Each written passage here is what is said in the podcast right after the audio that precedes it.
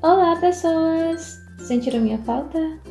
Então, tô voltando agora porque todo mundo merece um períodozinho de férias, não é?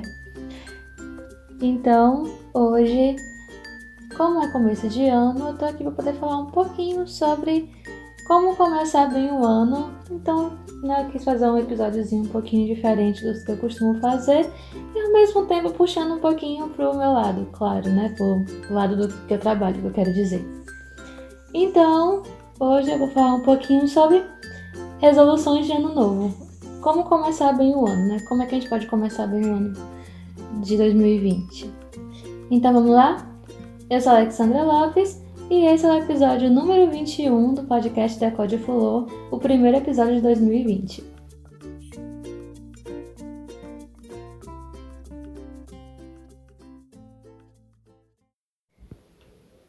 Aquele lembretezinho básico antes de tudo, se você não segue a Fulô nas redes sociais ainda, então segue lá no arroba ddfulô lá no Instagram. Tem a fanpage lá no Facebook também, Decode Fulô, que é barra ddfulô. É, tem o Pinterest também, o Pinterest está cheio de dicas bacanas, é, inclusive cheio de novas ideias para esse ano, de tendências e tal. Então segue lá porque tá muito bacana e vale super a pena. Então vamos lá. Como é que a gente pode começar bem esse ano? É, eu fiz algumas coisas, né, uma pequena listinha aqui de coisas que eu tenho adotado já há algum tempo e que eu percebo que tem dado certo, não só para mim, como para outras pessoas também, para quem eu falo, né? E que é uma coisa muito benéfica porque é uma coisa meu geral, na verdade. Então, todo ano, é, inclusive esse no fim de 2019 eu já fiz isso também. É, eu tento começar o ano novo, né? Já é, organizando algumas coisas, né? Tipo, reciclando, é, vendo o que é que não me serve mais, para poder tirar aquele, aquelas coisas desnecessárias para começar o ano seguinte, certo?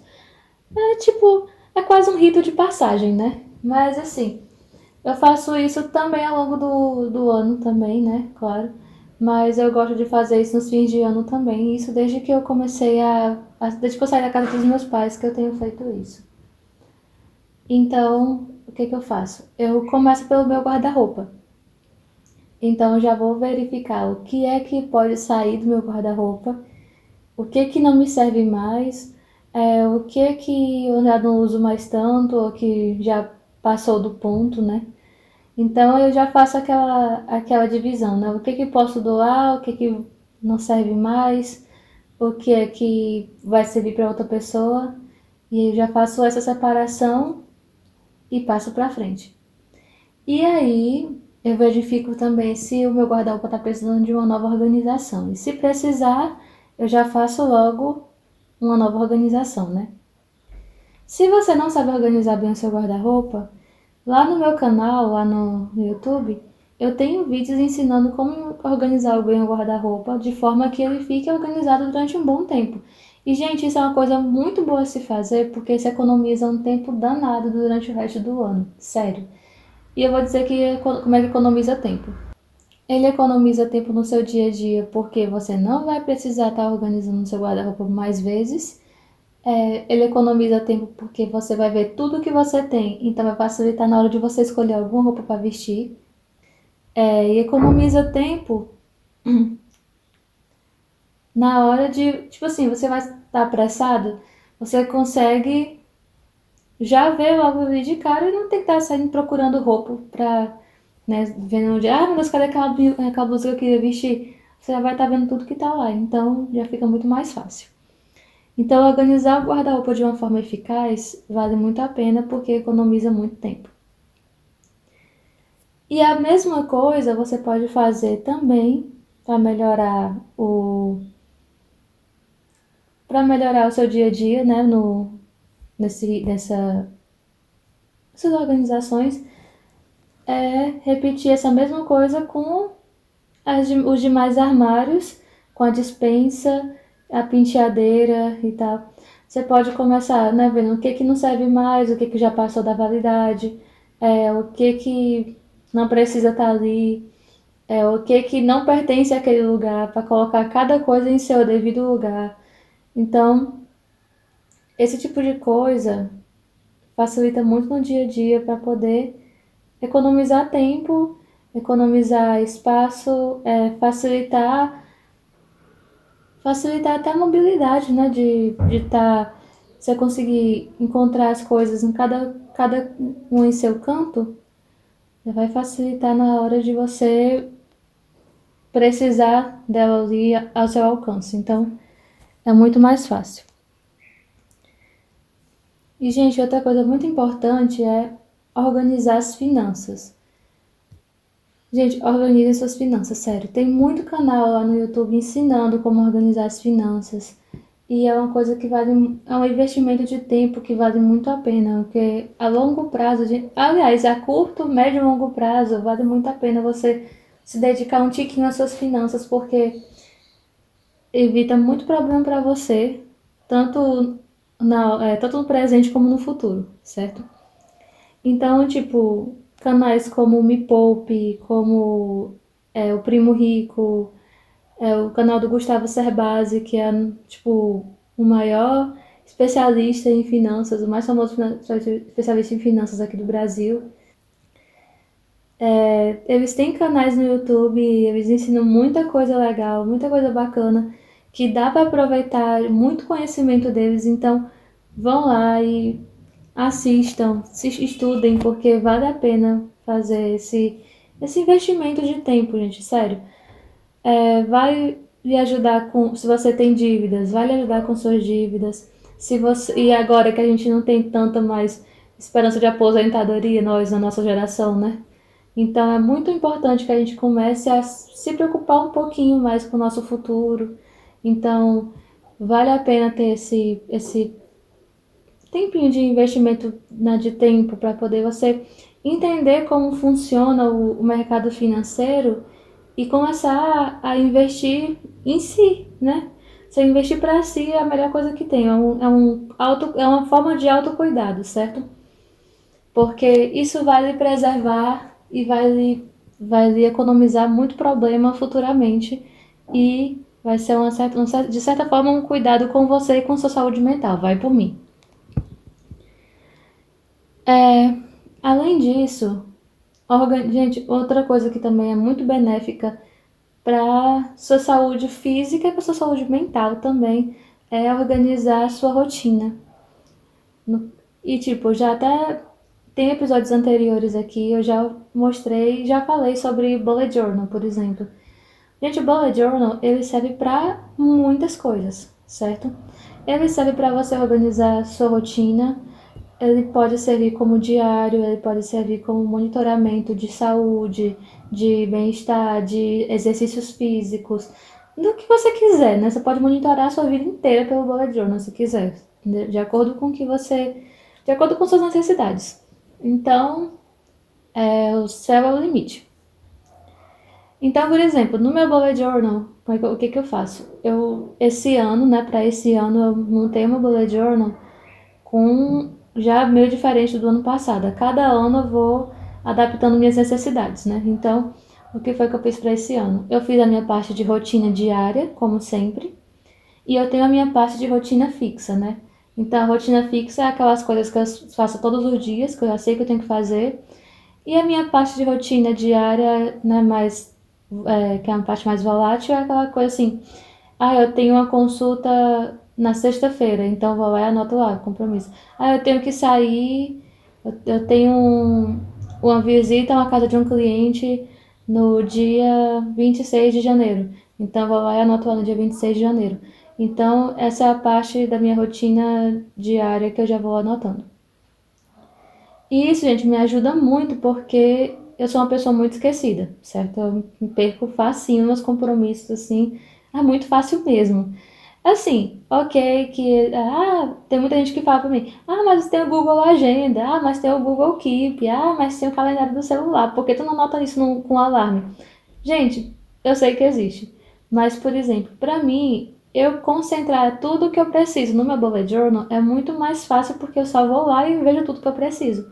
Então eu tenho no meu bullet journal, eu tenho os meus compromissos, eu tenho é, a minha rotina diária fixa, eu tenho é, eu tenho pequenas lições que eu vou aprendendo durante o meu cotidiano e essa é outra coisa que eu gostaria de falar para vocês.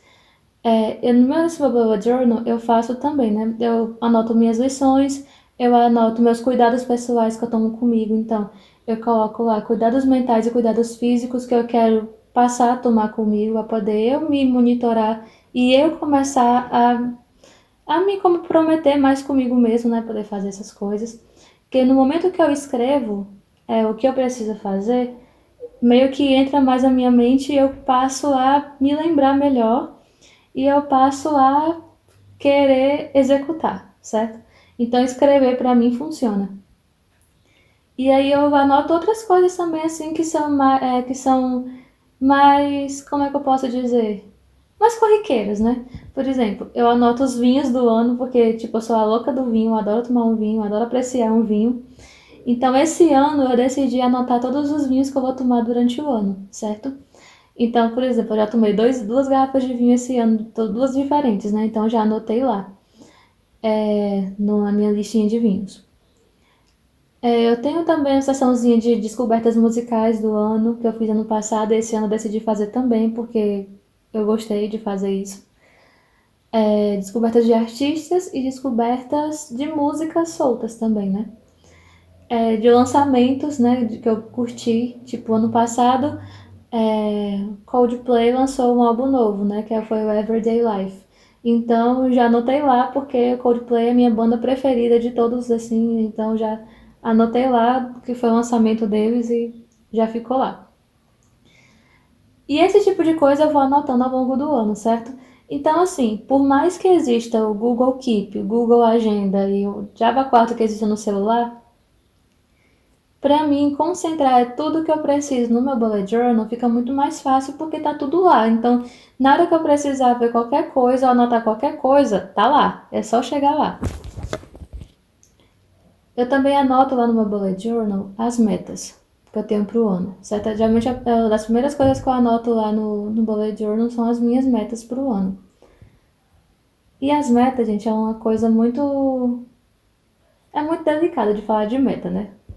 Por que, que eu digo isso? Porque assim, meta, a gente fala assim, ah, a gente bota meta, mas a gente nunca cumpre, não sei o quê. Ah, eu não gosto de traçar meta porque eu já escutei gente falando assim, ah, eu vou traçar meta não porque eu sei que eu não vou cumprir mesmo.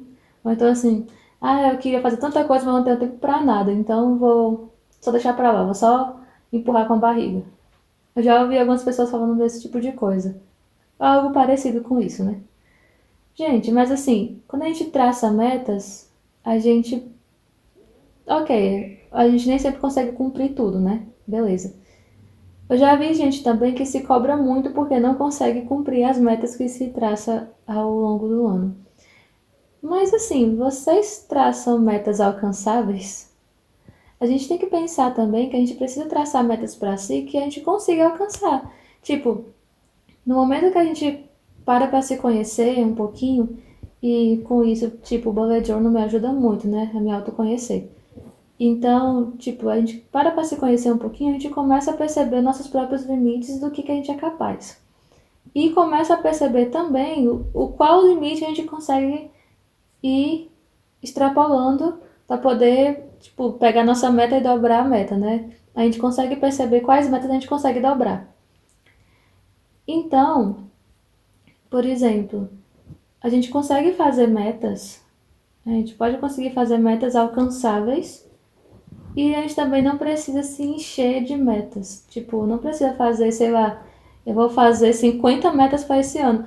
Pode até fazer 50 metas, mas são metas pequenas, né? Metas que você consiga alcançar. Tipo, é, sei lá, esse ano eu quero comer um chocolate diferente. Eu quero ir em dois pontos turísticos diferentes de, é, da minha cidade.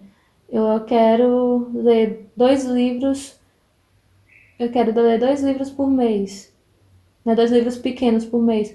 Vá alcançando, vá fazendo pequenas metas. Não precisa você fazer metas é, extraordinárias e depois ficar se cobrando porque não conseguiu cumprir.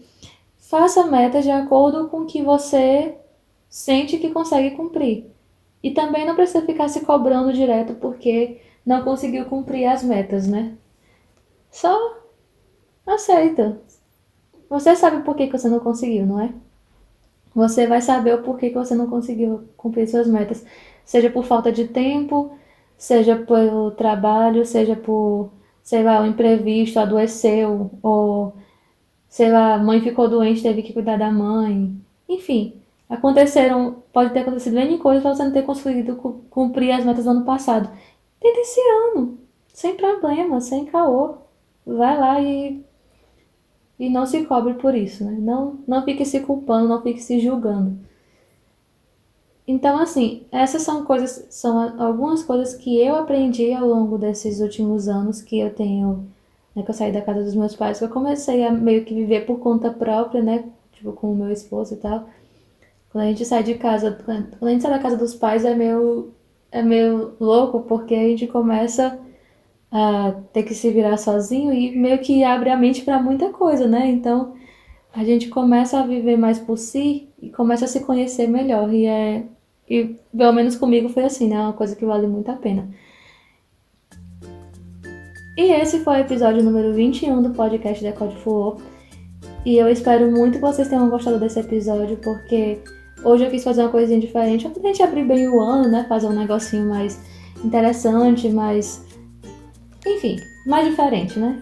Vamos começar, pode começar bem o ano com o pé direito, para a gente se organizar e para a gente conseguir fazer esse ano o máximo que a gente conseguir de bom e fazer ele valer a pena, né?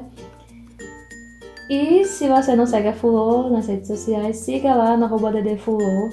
Eu vou deixar os links todos na descrição do Instagram, do Pinterest, que tá cheio de é, ideias legais para vocês seguirem lá.